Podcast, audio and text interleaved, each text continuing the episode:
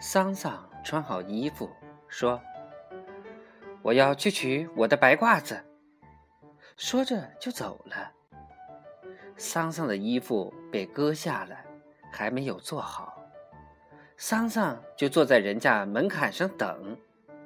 人家只好先把手里的活停下来，做他的白褂子。桑桑直到把白褂子等到手，才回家。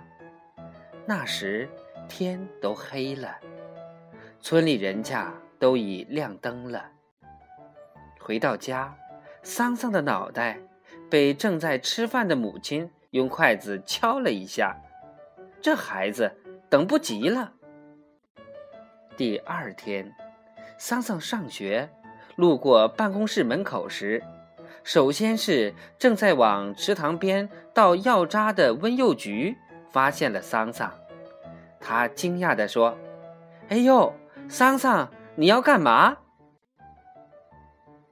那时，各班老师都正准备往自己的教室走，见了整日泥猴一样，甚至常不洗脸的桑桑，今日居然打扮成这样，都围过来看。